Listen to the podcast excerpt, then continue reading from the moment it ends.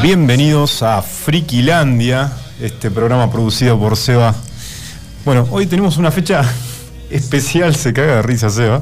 Tenemos una fecha especial porque es un doble cumpleaños de dos ídolos, de muchos, de muchos frikis como Seba. Este, uno es Robert Lee Zemeckis y el otro es David Byrne. Eh, para los que no saben, Robert Zemeckis es un director, productor, guionista estadounidense de cine que nació en 1984, principalmente en los 80 alcanzó mucha popularidad por muchas películas, pero bueno, él nació el 14 de mayo de 1952, hoy cumple 69 años, nació en la ciudad de Chicago, Illinois, Estados Unidos. ¿Y qué sabemos de Robert Zemeckis? La primera película una de las últimas películas que por ahí podemos conocer o podemos ver justamente en Netflix es The Walk o En la cuerda floja, esta película de- dedicada o, biográfica sobre Philippe Petit, este, este alambrista ¿no? Eh, francés, eh, que obviamente gana su vida actuando en las calles, siempre en busca de un lugar perfu- perfecto para tender su cable. Y bueno, obviamente está esa escena y ese, ese, ese hito que él, él- hace y descubre al, cruzar las Torres Gemelas de, de Nueva York. Bueno, obviamente esta película está disponible en Netflix, es de Robert Zemeckis, se estrenó en el año 2015 y está basada, como les decía, en la vida de Philippe Petit. Primer película recomendada de Zemeckis en este Frikilandia. La segunda película, esta es histórica, por ahí algunos la recuerdan en la infancia, personalmente yo la, la vi cuando era niño y también tenía el álbum de figuritas de ¿Quién engañó a Roger Rabbit? Fue una de las primeras películas que mezcló cine con animación, eh, si no me equivoco, Seba, ¿no? En un mundo donde las caricaturas viven con los humanos, un detective se une con una caricatura que es justamente un conejo, que es Roger Rabbit.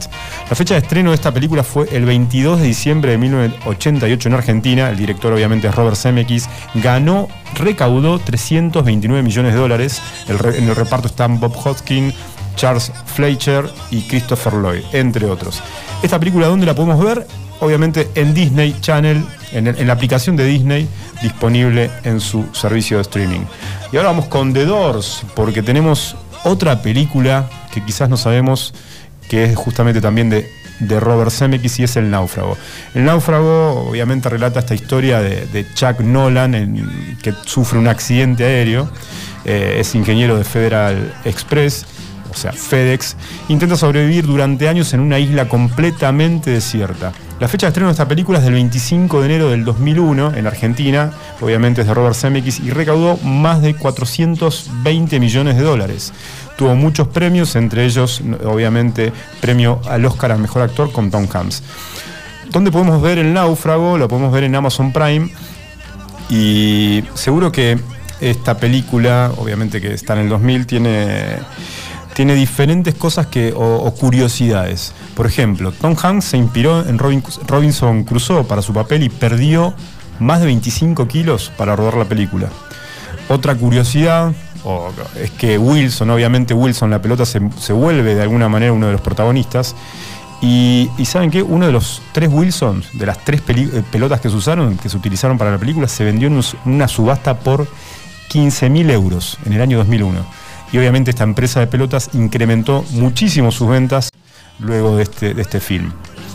En la película Tom Hanks, justamente cuando logra prender fuego, está cantando Light My Fire de The Doors. Y la elegimos para musicalizar. A ver si tenemos The Doors. Gracias, Seba. Otra curiosidad de la película es que FedEx en ningún momento hubo un acuerdo para que aparezca en la película y recibió así todo un 30% más de solicitudes de trabajo tras el estreno de la película. Pasamos a otra película de Forrest Gump. Forrest Gump es una película también de Robert Zemeckis, es esta historia de este joven sureño norteamericano, inocente, protagonista de, de- de diferentes acontecimientos o hitos en la historia de Estados Unidos. La fecha de estreno fue el 6 de octubre de 1994 en Argentina. Eh, obviamente tuvo premios Oscar a la mejor película y se puede ver en, tanto en Netflix como en Amazon Prime. Hay diferentes curiosidades sobre esta película, por ejemplo que Robin Wright estaba muy enferma durante el rodaje de la escena que transcurse en el club nocturno y a pesar de esto se las arregló para actuar incluso e interpretar por sí misma una canción en un rodaje que llevó 24 horas y en el que estaba casi completamente desnuda con la guitarra. Otra curiosidad, prácticamente todo el diálogo en la aparición de John Lennon proviene de, la canción Imagine, incluye las líneas sin propiedades, sin religión también, y es fácil si lo imaginas. Otra curiosidad, inspirado por el personaje que interpretó en Forrest Gump, el teniente Dan, Gary forma después de una banda llamada, forma la banda después llamada The Dan Band. Esa no la sabían, ¿no? Que solía tocar para reiterados militares y también a beneficio de varias organizaciones de veteranos de guerra. Otra curiosidad de Forrest Gump es Winston Groom, el autor de la novela en que se basó la película, quería a John Goodman para el personaje de Forrest. Y la última curiosidad es que el papel de Jenny se lo ofrecieron a Demi Moore y a Nicole Kidman y ninguno de los dos lo aceptaron. En una entrevista, Hanks contó que fue él quien puso el dinero, su propio bolsillo, para poder sumar algunas escenas que el estudio se negaba a realizar por cuestiones de presupuesto. Entre ellas, una de las más famosas de la película, cuando su personaje atraviesa medio país de costa a costa, corriendo una maratón a lo largo de varios años. Bueno, esa, esa, esa escena, justamente que era costosa realizarla, fue financiada justamente o pagada básicamente por Tom Hanks. Forrest, eh, el papel de Forrest había sido ofrecido, ¿sabes a quién? A Bill Murray antes de a Forrest Gump y Bill obviamente creo que debe estar arrepentido de no haber aceptado ese papel. Vamos con la última película de Zemeckis recomendada y obviamente es una trilogía más que una película, son tres películas Volver al futuro. 1, 2 y 3, esta historia de un adolescente, inventor, extravagante, que viaja al pasado y al futuro para alterar esta serie de, eventos desastrosos. La fecha de estreno de Volver al Futuro 1 fue el 26 de diciembre de 1985. El director obviamente es Robert Zemeckis y tenemos la canción, tenemos The Power of Love. Qué buena, subile se va.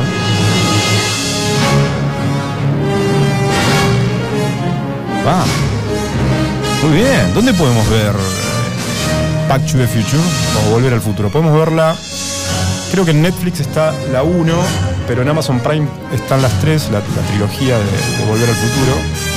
Y tenemos muchas curiosidades sobre Back to the Future. La primera es que Chris Lloyd, el, que interpreta el papel de Doc Brown, leyó el guion de Volver al Futuro mientras filmaba una película en México. No estaba muy convencido con su carrera y de hecho tenía ya planes para volver al teatro, pero por esta razón cuando terminó de leer el guion lo tiró a la basura y fue su esposa la que lo convenció de darle una segunda oportunidad. Si no, seguramente que Chris Lloyd no interpretaba a Doc Brown. Segunda curiosidad de Volver al Futuro. El guionista y productor Bob Gale dice que la idea básica de la película, esta de que un chico viaja al pasado y conoce a sus papás, se le ocurrió un día que hizo limpieza en el ático en su casa, en la casa de sus padres y encontró el anuario de su papá. Otra curiosidad, número 3. 40 estudios rechazaron el proyecto. Y de hecho, Universal, que es el, estudio que logra producirla, lo rechazó antes de aceptarla dos veces. Otra curiosidad de Volver al Futuro, la chispa de la vida. En los primeros borradores del guion, antes de llegar al concepto del flux capacitador, Doc Brown está buscando un elemento químico que reacciona con el poder nuclear del plutonio para poder hacer el viaje en el tiempo. En ese elemento químico era una Coca-Cola, justamente, cuyo líquido vierte por accidente dentro del motor del auto. Última curiosidad de Back to the Future y son las muchas caras de Marty McFly. La primera opción para interpretar a Marty McFly siempre fue Michael Fox, pero su apretada agenda haciendo la serie de televisión de Family hacía imposible que participara en la película. Las otras opciones que había en la lista para interpretar al personaje eran Johnny Depp, Charlie Sheen, John Cusack, Bill Zane, Jason Gedrick y Doug McCone. Al final el papel obviamente se lo dieron a Marty McFly. Ah, perdón, a Michael Fox. Bueno, además, se cagan de risa. Además, eh, no solo es el cumpleaños de Robert Zemeckis, también es el cumpleaños de Mr. David Byrne. Qué contento que se pone Seba cuando decimos David Byrne. David Byrne es el cantante, guitarrista, productor, compositor, artista, cineasta y líder principalmente de los Talking Heads. Hoy cumple también como Semikis 69 años. Este artista escocés, naturalizado estadounidense desde los 8 años de edad, nació en Dumbarton, Reino Unido, el 14 de mayo de 1952.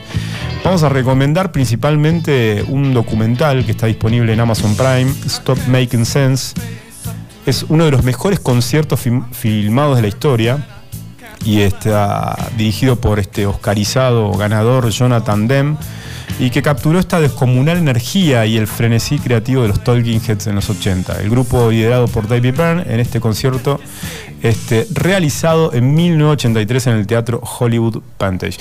Eh, estábamos escuchando justamente Psycho Killer, un clásico de los Tolkien. Seba, tenés preparado algo más, seguramente. A ver, subile.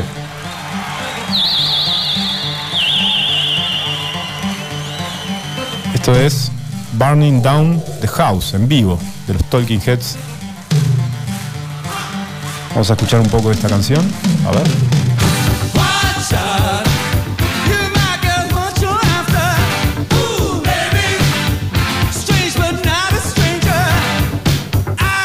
Este tema está justamente en el documental está grabado en vivo y lo pueden ver en el documental que está disponible en Amazon Prime.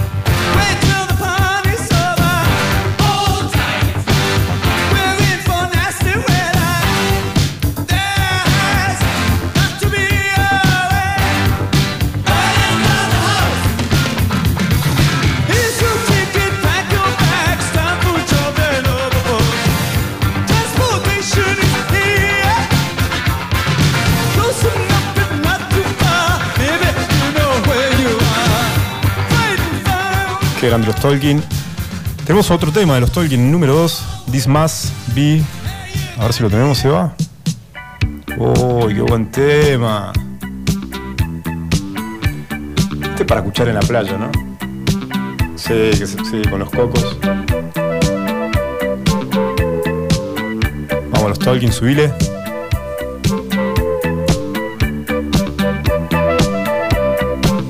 Cumpleaños de David Byrne.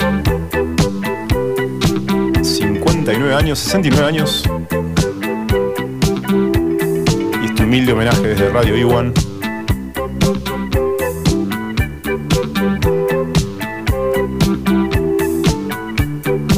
Un dato que nos tira Marcelito Sá. Down Brown, recordando la, la, reseña de Back to the Future por el cumpleaños también de Robert Zemeckis, interpretó al tío Lucas en Los Locos Adams. Esa no lo sabías, ¿no?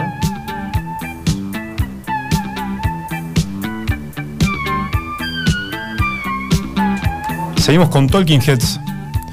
Hay un tema, uno de mis preferidos, no sé si es el tuyo, de David Byrne. Strange Overtones. Este álbum grabado junto a Brian Eno.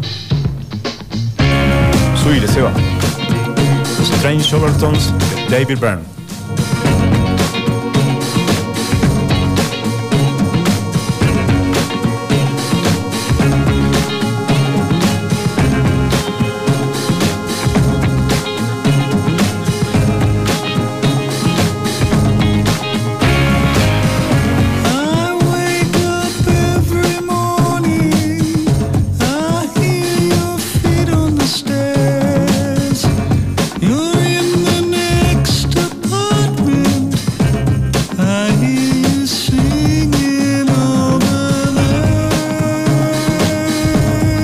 Romero, Christopher Lloyd, más conocido como Emmett Brown por su interpretación en Back to the Future, también es el malo en la película de Roger Rabbit, es el villano. Mirá, no lo recordábamos.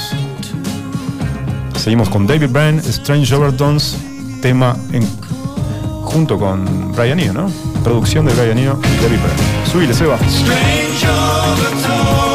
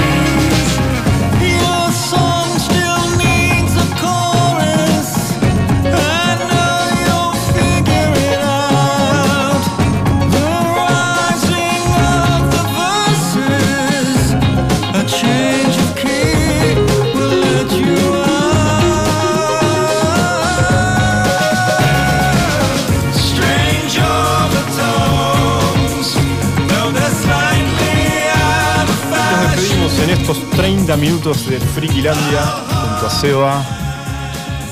Y este humilde homenaje para Robert Zemeckis, director de cine que hoy cumple 69 años, más conocido por dirigir Back to the Future, Volver al Futuro, Forrest Gump, El Náufrago, Contact, eh, El Expreso Polar, eh, Roger Rabbit y bueno, la última que habíamos nombrado, The Walk y muchísimas, muchísimas películas más. Y también este humilde homenaje en Frikilandia para David Byrne, este artista, cineasta, músico, compositor, guitarrista, líder de los Talking Heads, que hoy también cumple años. Y obviamente hicimos un repaso de, de algunas canciones como solista, junto a los Tolkien y obviamente junto a Brian Eno, que es este tema. Y nos vamos, nos despedimos y nos encontramos en el próximo Frikilandia, los viernes a las 19.30. Chau.